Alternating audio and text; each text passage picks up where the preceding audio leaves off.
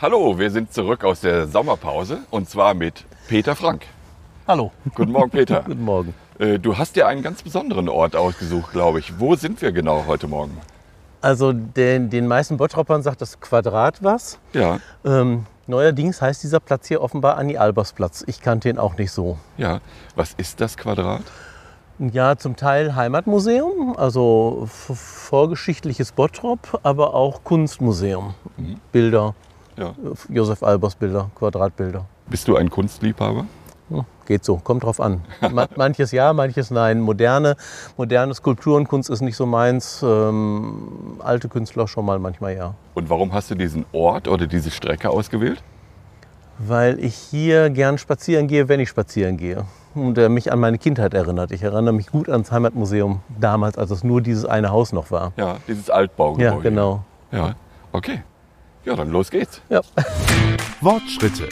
Evangelisch an Emscher und Lippe. Der Podcast mit Jörg Eils. Peter, die ersten 30 Schritte gehören dir, um dich kurz äh, vorzustellen. Ich bin Peter Frank, wohne in Bottrop, bin in Bottrop aufgewachsen. Ähm, bin im ersten Beruf Krankenpfleger, im jetzigen Hauptberuf Tanzlehrer und Tanzschulleiter ähm, und bin Predikant in der evangelischen Kirche in Bottrop. Das ist ja allerhand.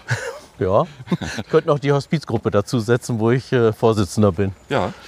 Äh, reden wir zuerst über das Tanzen. Gerne. Wie lange gibt es deine Tanzschule schon? Ähm, ich bin 33 Jahre Tanzlehrer und meine Tanzschule 32,5 ungefähr. Das ist ja schon eine ganze lange Zeit. Ja, habe ich letztens auch gedacht, der Berufsverband ist 100 Jahre alt und ich habe schon 33 Jahre davon. Ja, Äh, Ist schon eine Strecke. ein Drittel. Ja. Wie viele Schüler hast du in dieser Zeit ausgebildet? Na, das kann ich nicht sagen, weiß ich nicht. Kann ich echt nicht sagen. Es war bestimmt eine Menge, oder? Ja, ja, also man, viele sagen ja, äh, im Bottrop geht man, wenn dann, zur Tanzschule Frank, ähm, sodass man mich eigentlich kennen könnte.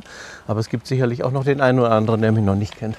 Was sind denn die Gründe, warum die Leute heute noch in die Tanzschule gehen? Ist es immer noch dieses, wir wollen heiraten und müssen dringend mal einen Walzer können? Oder warum?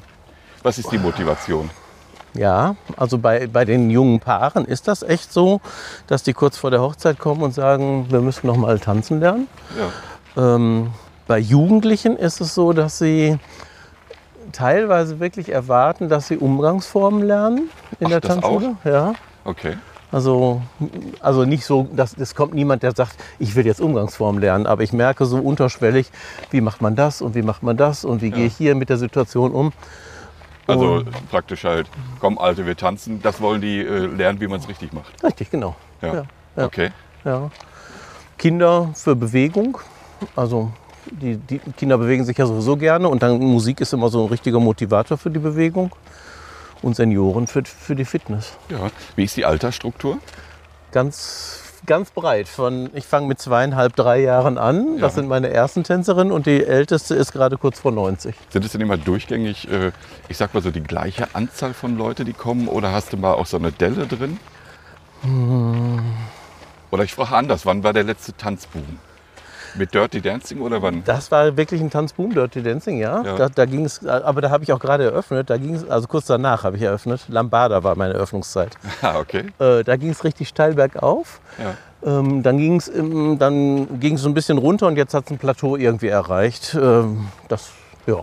Also es geht nicht mehr rauf. Im Moment geht es leider nicht mehr rauf. Äh, wir versuchen jetzt gerade unsere Corona-Delle ein bisschen zu beheben. Ne? Hm. Hattest du die letzten beiden Jahre zu oder wie, das, wie hast du es dann gemacht? Nee, ich hatte, wir hatten neun, ja, ja in, insgesamt zehn Monate zu. Ähm, einmal zwei am Anfang beim ersten Lockdown und Ja. dann nochmal acht Monate im zweiten Lockdown. Ähm, aber sonst haben wir normal fast, fast die ganze Zeit Unterricht gegeben mit Einschränkungen, dass die Gäste nur in bestimmten Bereichen durften, tanzen durften, keine Pause machen durften, sondern nur rein tanzen raus. Keine Getränke. Keine Getränke oder Getränke dann nur, äh, ja, keine Getränke war zwischendrin auch so, weil die Spülmaschine nicht die entsprechende Hitze erreicht hat und solche Geschichten. Ja. Ich habe auf deiner Seite, auf deiner Webseite gesehen, du hast dann äh, auch Online-Angebote gemacht. Das war eine, eine Möglichkeit. Also wir haben äh, Sequenzen eingefilmt, sodass die Gäste bestimmte Figuren zu Hause nachtanzen konnten. Wir haben auch mal versucht, über Zoom Unterricht zu machen.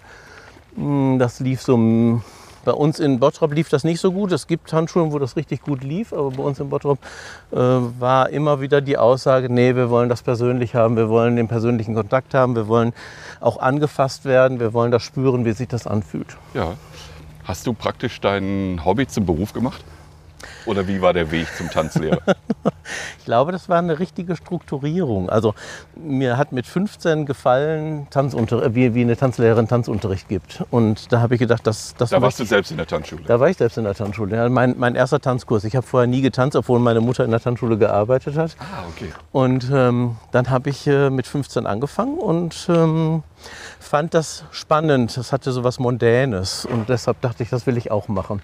Äh, Mondän in welcher Beziehung? Ja, irgendwie so, ja, ich kann das nicht beschreiben. Das war so ein Gefühl, so, so was. Ähm, so was Weltgewandtes, so ähm, Was Elegantes. elegant, ja, auch. Ähm, überhaupt, dass, dass, dass man in der Lage ist, Menschen zu bewegen und äh, zu motivieren, was zu machen. Ähm, Menschen Figuren, Bewegungen beizubringen, Abläufe beizubringen.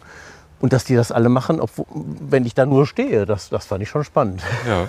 Was fasziniert dich am meisten an dem Job? Ähm, an meinem Beruf fasziniert mich am meisten, wie sich Menschen verändern mit dem Tanzen. Okay, wie? wie? Wie meinst du das jetzt genau? Die kriegen eine andere, also erwachsene Paare kriegen eine andere Paarbeziehung, finde ich. Die gehen anders miteinander um. Ähm, nicht, Kommt da dann auch die Etikette wieder zum Tragen? Nee, ja, nein, glaube ich nicht, weil bei Erwachsenen machen wir kaum was mit, mit den Umgangsformen. Ähm, ich glaube eher, das ist dieses, dieses ähm, in der intimen Distanzzone was miteinander zu machen. Da muss man andere, andere Fähigkeiten ausbauen, andere Kommunikationsfähigkeiten ausbauen. Man lernt sich nochmal anders kennen. Ja, richtig. Ja. Ja. Es gibt ja auch so eine, immer noch so eine klare Rollenverteilung im Tanzen. Der Herr führt, die Dame soll ausführen. Ähm, und dann im, im späteren Verlauf kann sich das noch mal ein bisschen erweitern, dass die Dame auch mal Impulse gibt. Ähm, aber auch diese Rollenverteilung kennenzulernen und zu lernen und zu leben, das ist ja auch noch mal was Spannendes. Dann. Hast du einen absoluten Lieblingstanz? Tango Argentino. Tango Argentino. Ja. Das ist ja sehr erotisch, wenn ich das so richtig erinnere. Ja, es ist sehr Beziehung, äh, es, es drückt viel Beziehung aus. Es muss nicht unbedingt erotisch sein, aber das ist wirklich so. Ähm, man sagt oftmals, äh, es sieht so aus, als hätten die Paare, Paare eine innige Beziehung, erotische Beziehung auf der Tanzfläche. Aber sobald die sich trennen, ist das auch weg. Also bist du eher der Lateintyp als der Standardtyp? Nee, ich bin eher der Standardtyp. Aber das passt jetzt aber irgendwie nicht. ja, Tango ist jetzt aber nicht Standard. Richtig, stimmt schon.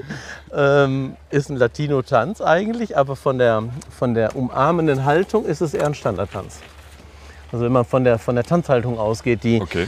die äh, Lateintänze, Cha-Cha, Rumba, Samba, Salsa und so haben ja immer Abstand. Mhm. Und ähm, Tango ist so ein Zwitter, der heißt zwar Latino, aber hat keinen Abstand, ist eng Okay. In der Haltung. Also ich war früher in der, auch mal in der Tanzschule. In Hagen in der Tanzschule Sieben Hühner. Das war Ja. damals so ein richtig großes, fettes Ding. Ja. Hat manchmal Spaß gemacht, aber meine Schwierigkeit war einfach immer, äh, ja, ich hätte stundenlang auf der Tanzfläche gestanden, weil ich gar nicht gewusst hätte, wann ich einsetzen soll. Hätte der äh, Tanzlehrer nicht gesagt, und eins, zwei, drei. ja, Also ich wäre nie in den Tanz reingekommen, weil ich kein Rhythmusgefühl habe. das glaube ich nicht. Doch? Nein, das ich, glaube ich ich höre nicht. das nicht. Also Doch, ich hör, du hörst das.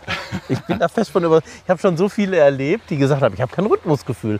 Und dann stehen sie auf der Fläche und machen zur Musik einen Pendelschritt. Und dann hast du Rhythmusgefühl.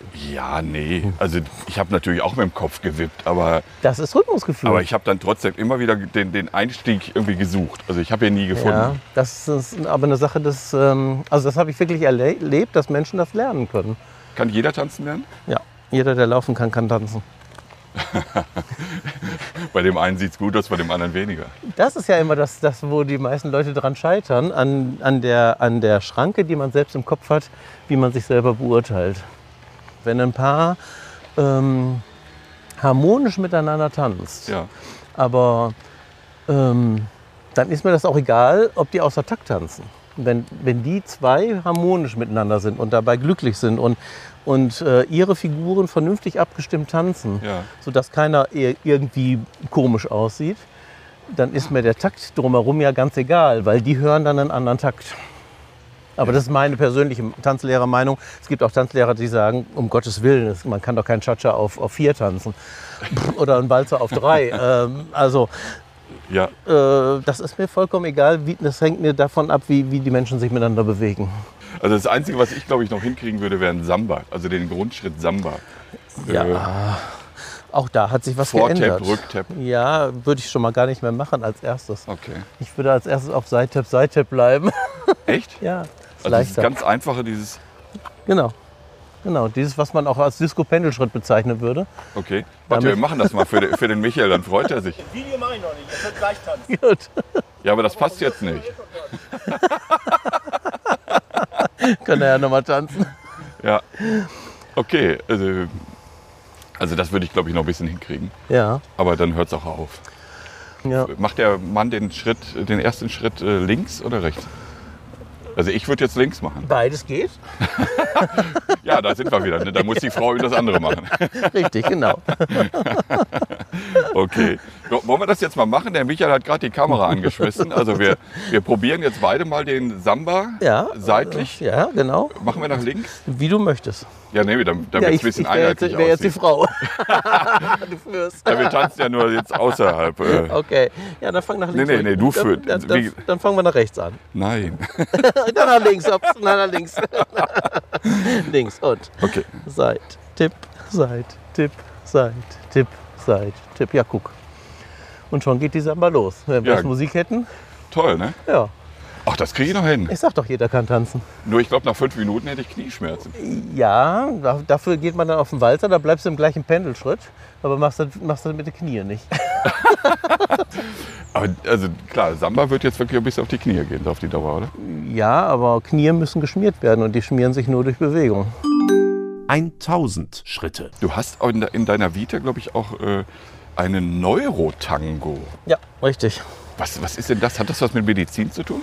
Ein bisschen. Also man kann ähm, über Tango Argentino, um jetzt wieder auf meinen Lieblingstanz zu kommen, ähm, bestimmte Bewegungen anleiten. Ja. Und wenn man die in einer bestimmten psychischen Situation anwendet, kann es zu Veränderungen kommen.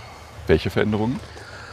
Na, zum Beispiel in der Depression kann es zu einer Stimmungsveränderung kommen oder in einer, in einer, in einer, im Parkinson kann es dazu kommen, dass man plötzlich einen flüssigeren Bewegungsablauf hinbekommt oder ähm, in der Angst, im Angstzustand kann man sich auf Veränderungen besser einlassen oder solche Sachen. Ja, man sagt ja beim äh, Joggen werden Glücksgefühle freigesetzt. Ist das beim Tanzen auch? Ja, auf jeden Fall. Ich glaube sogar noch schneller als beim Joggen, weil ähm, da kommt die Musik mit dazu als, als besseres Element. Und Musik spricht uns noch mehr an als, also nochmal noch mal anders auf einer anderen Ebene das Gehirn nochmal an, anders Ja. an. Also würdest du sagen, Tanzen ist schon irgendwie auch was, was Menschen glücklich macht. Auf jeden Fall. Ja. Macht dich Tanzen glücklich? Jetzt muss ich sagen, ich tanze nicht mehr so viel und ich tanze, wenn ich tanze, tanze ich Tango und dann macht es mich glücklich, ja. Ich leite jetzt mal so ein bisschen über zu unserem nächsten Punkt. Wenn evangelischen Tanz wäre, was Ja. wäre das für ein Tanz? Tango. Tang ja, du bist aber jetzt nur beim Tango, oder? Nein, aber es ist, also Tango macht für mich so viel mit, Le hat so viel mit Leben zu tun. Ja, aber warum wäre das dann evangelisch? weil ähm, Tango kreativ ist und evangelisch finde ich kreativ. Okay. Ich habe einen gemeinsamen Weg, aber es gibt mehrere Möglichkeiten, auf diesem Weg zu gehen.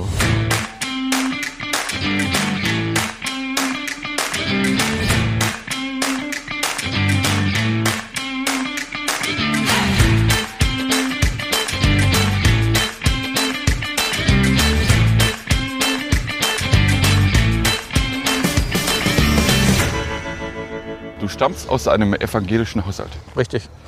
Wie sehr hat der Glaube dich geprägt? Ich glaube, dass meine äh, Großeltern und meine Eltern mir vorgelebt haben, mh, ja, zu der Zeit war es ja so klassisch. Man geht in die Kirche, man geht zu Festtagen in die Kirche, man feiert bestimmte Tage. Ähm, das hat, das hat mein, mein, mein, ähm, mein Leben, meinen Lebensrhythmus geprägt, ja. Wann hast du die erste Begegnung mit der Kirche gehabt? Ich glaube, da war ich. Also meine Eltern haben mich das erste Mal mit in die Kirche genommen, als ich still sitzen konnte. Es war relativ früh. Ich weiß, dass ich, äh, ich erinnere mich noch drum, dran, dass ich in der Bank gesessen habe und da relativ lange still gesessen habe. Ja. Ja. Dann kam bestimmt der Konfirmandenunterricht, dann Jugendarbeit. Warst du da auch Und es kam, engagiert? kam noch Kindergottesdienst dazwischen. Ja. Kindergottesdienst, ich war auch mal kurz Kindergottesdiensthelfer, ähm, Konfirmandenunterricht. Danach äh, war es ein bisschen, ging's, war es eher ein bisschen ruhiger um, um, meine, um, um meine kirchliche Aktivität. Da hast du also im Erwachsenenalter wieder angefangen. Ich, wenn ich mich richtig, richtig erinnere, äh, bist du auch Presbyter gewesen. Ja, richtig. Ja. War das so der erste, äh, die erste Aufgabe, die du übernommen hast? Nee, ja, ja, das war die erste Aufgabe wieder in der, in der evangelischen Kirche. Mein Kontakt, mein intensiv, mein, der, der Kontakt intensivierte sich eigentlich eher schon acht Jahre vorher, als mein Vater gestorben ist. Ähm, da kam so der Wunsch auf, äh, weil ich war direkt dabei, als er gestorben ist und ich habe so in, im Moment des Sterbens erlebt, da ist noch mehr. Ja. Also mehr als das Leben hier. Da muss noch was in, dem, in einem anderen Raum sein. Ja. Das heißt, da hast du wieder so richtig zum Glauben gefunden? Geglaubt habe ich die ganze Zeit, aber es wurde dann noch mal intensiver. Es war dann noch mal mehr ein Suchen, auf welchen Weg will ich gehen. Es, dann kam meine Zeit mit Klöster kennenlernen, Urlaub, Klosterurlaub machen und ähm, Meditationen und solche Sachen. Das, das intensivierte sich dann alles besser mehr. Vielleicht sollte man an dieser Stelle noch mal eben kurz erklären, was macht denn eigentlich ein Presbyter? Ja, Presbyter ist, äh, ist eigentlich das Leitungsorgan der Gemeinde. Äh, also wenn man es ganz, ganz platt sagt, normalerweise sind die Presbyter dafür verantwortlich, dass die Gemeinde vernünftig läuft. So ein Aufsichtsgremium. Und heute bist du Predikant, hast du am Anfang schon gesagt. Ja, richtig, genau. Das klingt ein wenig erstmal nach Praktikant, aber das ist es gar nicht. Nee, es hieß früher, äh, ganz früher hieß es Laienprediger. Ja, Und ähm, dann hat man die Laienprediger und die Prädikanten und die Lektoren irgendwann mal zusammengefasst und ähm, mein, meine Berufung ist jetzt äh, Prädi Prädikant eben. Ich Ja. darf Gottesdienste feiern und die Sakramente verwalten. wie wird man denn Predikant? Durch eine Ausbildung, durch eine einjährige Ausbildung im, in, in der evangelischen Kirche hier Ja. in Westfalen. Wie ist es mit Beerdigen und Trauer und äh, Trauen? Ich dürfte beerdigen und trauen mit Zustimmung des Superintendenten. Ja. Ähm, beerdigen möchte ich aber nicht, weil es mir einfach noch zu nahe geht. Also ich habe kein, ich finde diese Distanz, diese Distanz einfach nicht. Ich spüre, spüre den Schmerz der Menschen so stark, dass ich äh, selbst die ganze Zeit mit am Trauern bin. Wie viele Predikanten gibt es denn in Bottrop? Jetzt zwei. Zwei. Ja. Das Jetzt ist nicht viel. Nee, genau. Es hat eine ganze Zeit lang hat das, ähm, war das nicht ähm, auf dem Schirm, dass man vielleicht Laien auch zur, zur Gottesdienstleitung ausbildet, weil es gab ja so viele Pfarrer und Pfarrer im Entsendungsdienst, Pfarrer, Pfarrerinnen und Pfarrer im Entsendungsdienst, ähm, sodass die, der Bedarf nicht da war. Was unterscheidet denn einen Predikanten von einem Pfarrer oder von einer Pfarrerin? dass ich muss den ganzen Verwaltungskram nicht machen. Ich kann mich reineweg nur auf den Gottesdienst und konzentrieren, auf die Gottesdienste konzentrieren. Okay. Was darf ein Pfarrer mehr als du? Beurkunden, ähm, ja, eben das alles, was, was mit der Gemeindeverwaltung zu tun hat, darf der Pfarrer deutlich mehr, ja. Wie haben dich denn die anderen Pfarrer oder Pfarrerinnen aufgenommen? Wie, wie, wie reagieren die auf dich? Bist du ein Konkurrent oder eher dann doch ein Kollege? Das hatte ich am Anfang auch gedacht, dass ich vielleicht der Konkurrent bin, weil die Gottesdienstfeier ja so wie bei mir in der Tanzschule der Abschlussball ist, also das, das Schöne, wo man mit der Gemeinde feiert. Ähm, aber bisher habe ich das nicht als Konkurrenz, also ich habe nicht empfunden, dass mir Konkurrenzdenken entgegenkommt, sondern eher wirklich kolleg- kollegiales Denken, weil ich gerne, auch mal wenn ich unsicher bin mit Predigten, kann ich äh, nochmal fragen, kann ich nachfragen habe ich das hier, ich habe ja nun nicht studiert, also weiß ich manche the- theologischen Zusammenhänge nicht und dann kann ich nochmal Fragen stellen und sagen, kann, kann, kann ich das so sagen, kann ich das so sagen Ja. und merke da eher eine, eine Kollegialität, ja. Wo ist dein Einsatzgebiet? In der Martinskirche oder wo bist du?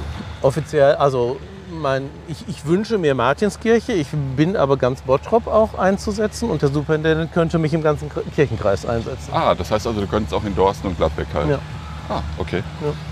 Was war das für ein Gefühl, als du zum ersten Mal vor die Gemeinde getreten bist? Das war aufregend.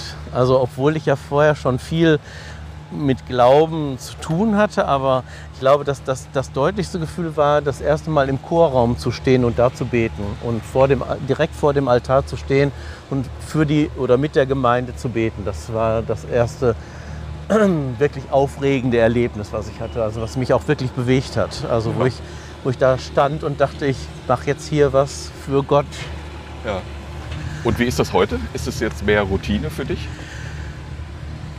Bestimmte Abläufe sind routinierter, ja, aber ich glaube, richtig Routine werden kann und soll das gar nicht werden. Das ist genauso wie mit dem Tanzkurs. Wenn ich das erste Mal neue Gäste begrüße oder einen, oder einen Ball leite, dann habe ich immer noch dieses Lampenfieber oder diese, diese Aufregung da. Und das habe ich beim Gottesdienst auch, dass wenn ich da stehe und das erste, das erste Wort in die Gemeinde begrüße, bin ich aufgeregt. Und wenn ich das erste Mal vor dem Altar stehe, bin ich auch aufgeregt. Du hast vorhin schon so ein bisschen angesprochen mit den Laien.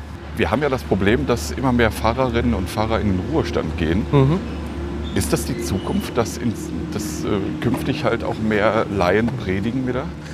Das ist wirklich ein Thema, was mich gerade spontan beschäftigt, weshalb ich nachher auch nochmal ein Telefonat führen wollte.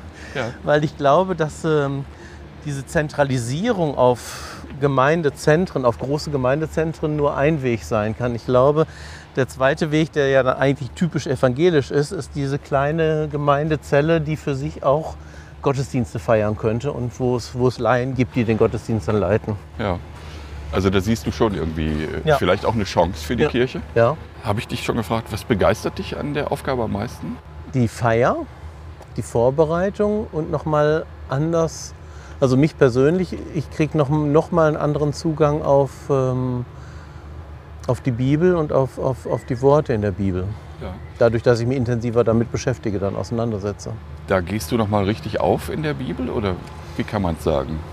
Ich überlege jedes Mal, also wenn ich so ein, so ein, so ein Stückchen Bibelstelle habe, über das ich predigen soll, dann überlege ich halt jedes Mal, wie passt das ins Leben, Mhm. in mein Leben, in meine Tätigkeit als Tanzlehrer, in meine Tätigkeit als Krankenpfleger, in meine Tätigkeit als äh, Vorsitzender der Hospizgruppe. Wo, wo kann ich das mitnehmen und was beschäftigt mich daran und was könnte Menschen auch beschäftigen daran? Ja. Ähm, Und mir ist immer wichtig, dass das so ein Punkt des Evangeliums eben der, der Erlösung mit dabei mitschwingt dann.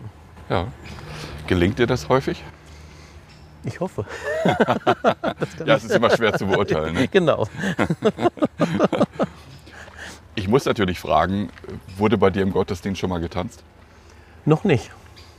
Ist das eine Anregung, was man machen könnte? Ich will das auf jeden Fall irgendwann machen. Ich möchte gerne, da sind wir beim Tango, ich möchte gerne Tango-Gottesdienst irgendwann mal machen, ja. Okay, Tango-Gottesdienst klingt natürlich super irgendwie, ne? Ja, habe ich auf dem Kirchentag erlebt, so eine richtige Liturgie, die sich nur mit Tango beschäftigt. Ja. Also Predigt mit Kick. Ja. Ja. Sollte im Gottesdienst mehr getanzt werden? Wir singen, ja. aber tanzen findet noch nicht so wirklich statt. Es ist unterschiedlich. Ich, ähm, da, da, da, da schwingen zwei Geister in mir. Ich bin äh, schon der Meinung, wir könnten mehr Bewegung machen. Andererseits stört mich mehr Bewegung. Ich bin dann eher so der meditative Typ. Ja. Ähm, wenn Gottesdienst zu viele Varianten hat, lenkt es mich ab vom Gottesdienst, von der Gottesdienstfeier. ja. Meinst du die Besucher auch? Das ist unterschiedlich, glaube ich. Auch da unterschiedlich. Es gibt sicherlich Menschen, die diese Ruhe suchen im Gottesdienst und diese, diese meditative Sache suchen. Und dann gibt es sicherlich auch Menschen, die sagen, hier muss mehr Action rein Ja. in das ganze Ding, damit ich, damit ich das leben kann. Ähm, ich bin wirklich eher der ruhige Typ und ich habe am liebsten so einen richtigen, klaren, klassischen Ablauf.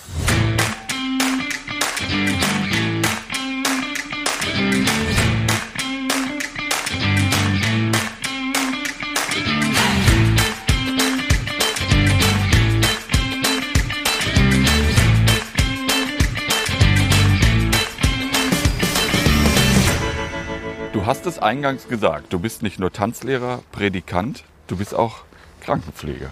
Richtig, im ersten Beruf, ja. Ja. Also war zuerst der Tanzlehrer da oder die Pflegekraft? Von der Ausbildung erst die Pflegekraft. Von der Pla es war auch von, meiner Planung her so. Das habe ich ja auch anfangs gesagt. Ich habe mit mein, mein Lebenslauf relativ früh schon strukturiert. Ich habe mit, mit 15, als ich Tanzschule kennengelernt habe, ich habe ich gesagt, ich möchte Tanzlehrer werden. Aber ich will vorher eine staatlich anerkannte Ausbildung haben. Also erstmal, der Junge muss was Vernünftiges machen. Richtig, ohne dass meine Eltern das gesagt haben. Ich wollte das. Also Okay. meine Eltern waren auch ein bisschen überrascht davon. äh, Und dann bin ich äh, eben zum, zur Krankenpflege gegangen und dann waren meine Eltern überrascht, dass ich dann noch mal wieder Tanzlehrer werden wollte, weil ich eigentlich so in der Krankenpflege auch aufging. Ja. Wo arbeitest du heute in der Krankenpflege?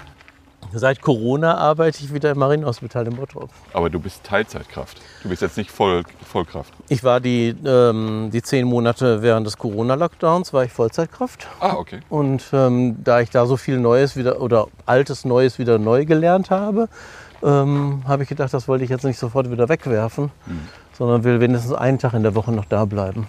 Ich frage mal provokativ, hast du das freiwillig gemacht oder war es dann auch eher bedingt, da, da die Tanzschule jetzt dann nicht mehr so lief in der Corona-Zeit? Das war, auch das war so eine Gag-Sache eigentlich. Also auch platt gesagt so eine Gag-Sache, weil ich ähm, habe mich einfach hingesetzt und habe so einen Dreizeiler geschrieben. Ich habe jetzt alles geputzt. Nach dem Motto, ich habe jetzt alles geputzt, ich könnte jetzt mal meine Arbeitskraft irgendwo anders einbringen. Und habe überhaupt nicht über finanzielle Sachen nachgedacht, sondern ich wollte erstmal nur die Pflegekräfte unterstützen. Die waren bestimmt froh über jede Kraft, die sie kriegen konnten, oder? Ja, ja.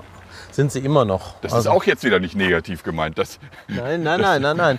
Ähm, ich verstehe das Gott, schon. Ich stelle heute Morgen wieder Fragen. Also sie waren schon froh, dass da noch jemand kam. Zu der Zeit, als, als ich angefangen habe, war es allerdings noch, fand ich, war die Besetzung noch relativ gut. ja. Jetzt durch die Corona-Zeit sind viele Menschen ausgefallen mit der Arbeit. Ähm, dann Kolleginnen, die dann schwanger werden, krank werden, sich doch nochmal umorientieren. Ja, man, ich, also ich musste ja, am Anfang war ich ja eher eine Belastung. Die ersten, ersten, ersten Monat war ich eher eine Belastung, weil ich ja alles fragen musste. Nach 34 Jahren musste ich ja alles neu fragen. Wie ist das? Wie ist das? Wie macht ihr das? Äh, Ich musste Kurven schreiben lernen, was ich in meiner Ausbildung nicht hatte. Äh, Kurven ich, schreiben. also ähm, Patientenkurven, äh, wo, wo wird eingetragen Fieber, Blutdruck, Ah, Temperatur, äh, solche Sachen. Das, das wurde damals nicht unterrichtet, weil das machte die Stationsschwester. Ja, das hat sich heute alles komplett verändert. Richtig. 2000 Schritte. Ja, und wo ist was gelagert, weil ich mich im Haus nicht auskannte, in welcher Stadt, wo muss ich wen hinbringen und so, das musste ich alles lernen. Deshalb war ich die erste, die erste Zeit natürlich eher eine Belastung. Ähm, wurde aber da gut gepusht und auch gut unterrichtet, sodass ich da relativ schnell reinkam. Dann. Ja. Wie war das für dich, als du da wieder reingekommen bist? War das ein gutes Gefühl? Ja, auf jeden Fall. Das war, ähm, ja, ich habe ich hab ja meine Berufe wirklich als Berufung ausgesucht und deshalb war es wie ein Zurückkommen und es hat mir sofort Spaß gemacht, weil ich Zeit hatte, dadurch, dass ich jetzt noch nicht so eingespannt war ins Team, hatte ich viel mehr Zeit mit den Patienten noch und das war ein, war ein gutes Gefühl. Ja. Und deswegen bist du jetzt dabei geblieben und machst immer noch einmal einen Tag in der Woche. Ja, ähm, das sind zwei Sachen. Ein- Einmal will ich, will ich Erlerntes nicht loslassen, andererseits mag ich den Umgang mit den Patienten. Wobei jetzt dadurch, dass ich jetzt wirklich viel ins Team eingebunden bin und auch Verantwortung übernehme an, an den Tagen, wo ich arbeite, fehlt mir manchmal die Zeit mit den Patienten. Aber ich versuche immer noch mal Akzente zu setzen, Zeit zu haben, mal zu sprechen oder so. Hat man denn wirklich genug Zeit für die Patienten? Weil das ist ja so etwas, was immer wieder durch die Medien geht, dass, äh, ich sag mal, es ist doch noch so ein Abarbeiten. Man hat zu wenig Zeit. Also gerade, ich arbeite hier auf der Geriatrie mit demenzerkrankten Personen auch. Ähm, das ist zu wenig Zeit, die man eigentlich hat. Man muss ein gewisses Soll erfüllen, halt bestimmte Sachen abarbeiten.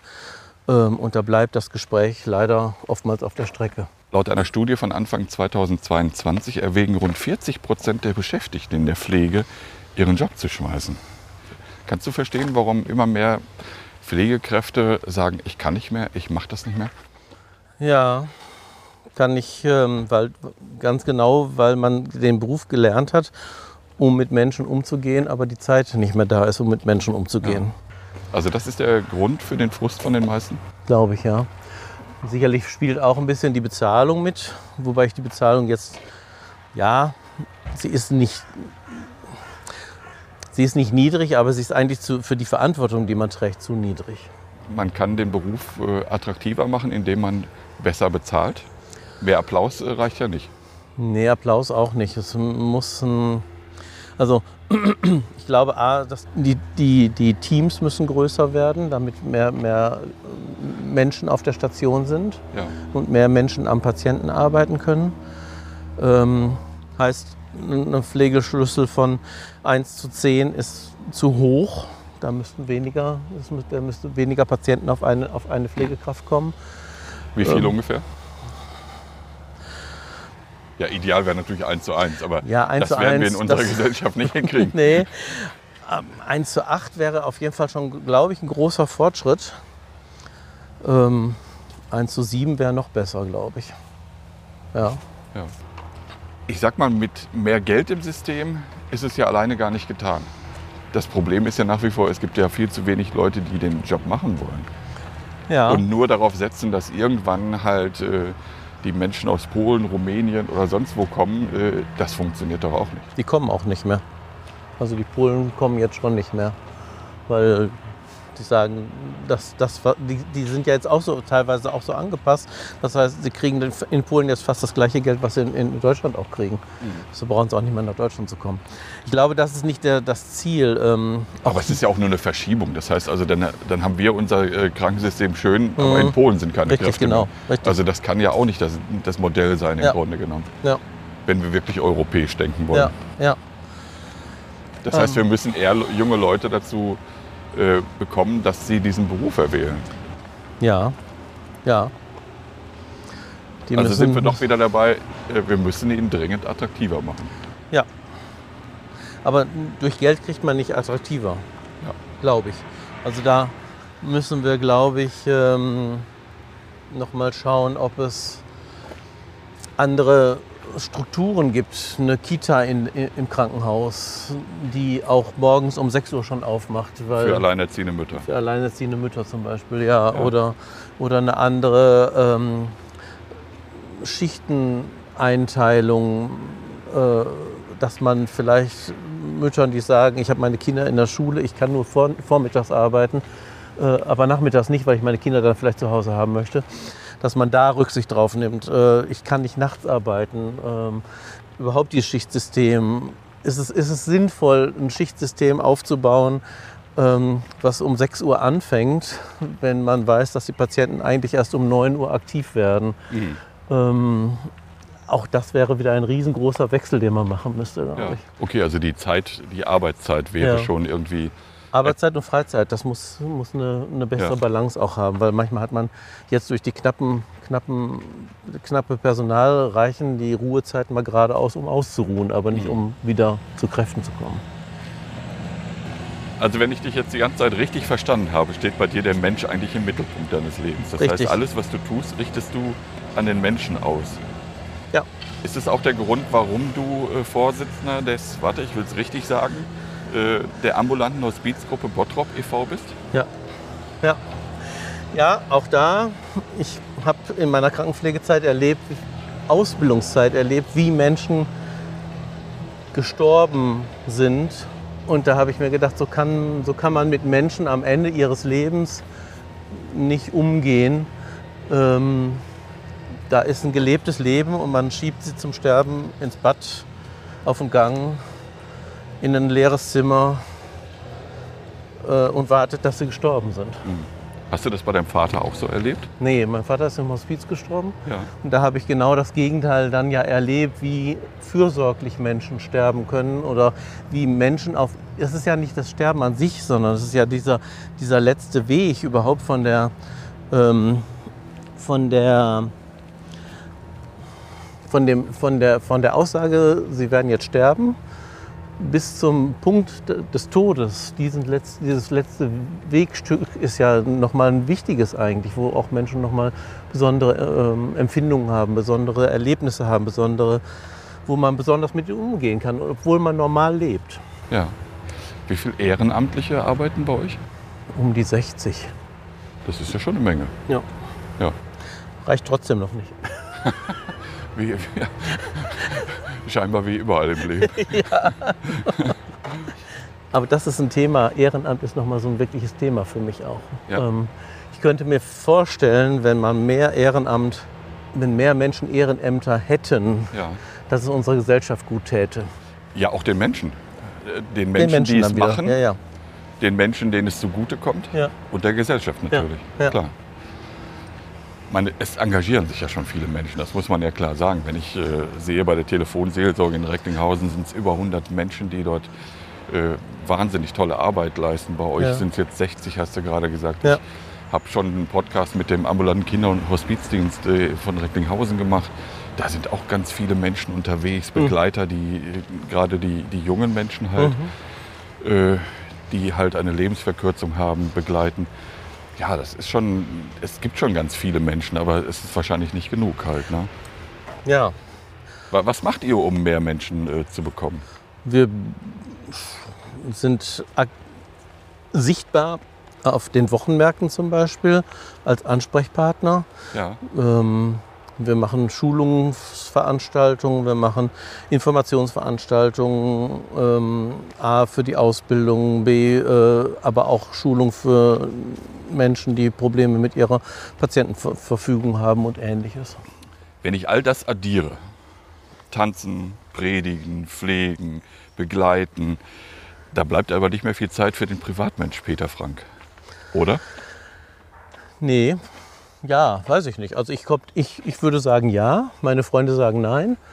Ähm, vielleicht ist das so ein bisschen evangelisch-kalvinistisches Denken. Ähm, Arbeit ist Gottesdienst. Ja. Ähm, wobei jetzt nicht, äh, ja, also für mich, das vermischt sich für mich eben, mein, mein Privatleben und mein, mein Arbeitsleben oder meine, meine, meine Tätigkeiten, meine Berufungen, mein Beruf vermischt sich, weil ähm, ich das eben gerne mache und ähm, ich sehe, wenn ich jetzt einmal in der Woche ins Marienhospital gehe, sehe ich das zwar als körperliche Arbeit, aber gleichzeitig ist es auch eine Auszeit von meiner Tanzschule, weil ich nochmal ein ganz anderes Ende der, des Lebens sehe. Und wenn ich in die Hospizgruppe gehe und da höre von den Begleitern, ist es nochmal ein anderes Ende des Lebens und ich sehe das als Auszeit von meiner Tanzschule. Also könnte man sagen, es ist eigentlich doch auch ein bisschen Freizeit. Also würdest du sagen, das erfüllt dich schon komplett? Das an sich, äh, ich sehe es nicht als Belastung, manchmal schon, aber meistens nicht, ähm, nicht als Belastung. Und wenn ich dann wirklich nochmal Zeit für mich und für meine, für meine innere, innere Ruhe brauche, dann habe ich ähm, Zeiten im Kloster oder Zeiten in der Bruderschaft oder ähm, Das heißt, du machst zwischendurch mal Urlaub im Kloster, verstehe ich das jetzt richtig? seit, seitdem mein Vater gestorben ist, jeden, jeden Sommer 14 Tage fast. Das heißt also, du bist froh, wenn mal zwischendurch mal kein Lärm ist, wenn keine Hektik ist, äh, dass du einfach dich da mal zurückziehst und ja, einfach mal die Seele baumeln lässt. Ja. Ja. Ja. Ich muss die Frage eigentlich stellen. Ich weiß, dass sie. Äh, ja, ich als alter Wortspieler muss das einfach machen. Halt. Äh, drehst du dich im privaten Leben eher im Kreis oder tanzt du öfters mal aus der Reihe? Eher aus der Reihe tanzen. Ich glaube, aus der Reihe tanzen ist mein, auch mein Lebensmotto. Das heißt, du bist nicht angepasst in dem Sinne, dass du immer wieder sagst, ich brauche dieses, immer diesen Rhythmus, diesen Zyklus. Ich glaube, das ist, wie, wie ich schon mehrfach sagte, ich bin da immer ein bisschen zwiegespalten. Das, ich brauche auch diesen Rhythmus. Also Gottesdienst für mich muss, ein, muss einen gleichen Rhythmus haben zum Beispiel. Also drehe ich mich da im Kreis. Ähm, aber ich will genauso gut äh, aus der Reihe tanzen. Also ein Tanzlehrer, der ins Kloster geht, ein Tanzlehrer, der, Ja. der, der pflegen geht, das ist aus der Reihe tanzen. Ja, das, das ist nicht üblich. Ja. Das stimmt. 3000 Schritte. Sie haben Ihr Ziel erreicht. Ja, Mensch, Peter, wir haben gar nicht über den Ort hier weiter gesprochen. Also ich finde das einfach wunderschön hier. Aber wir sind schon im Grunde genommen am Ende.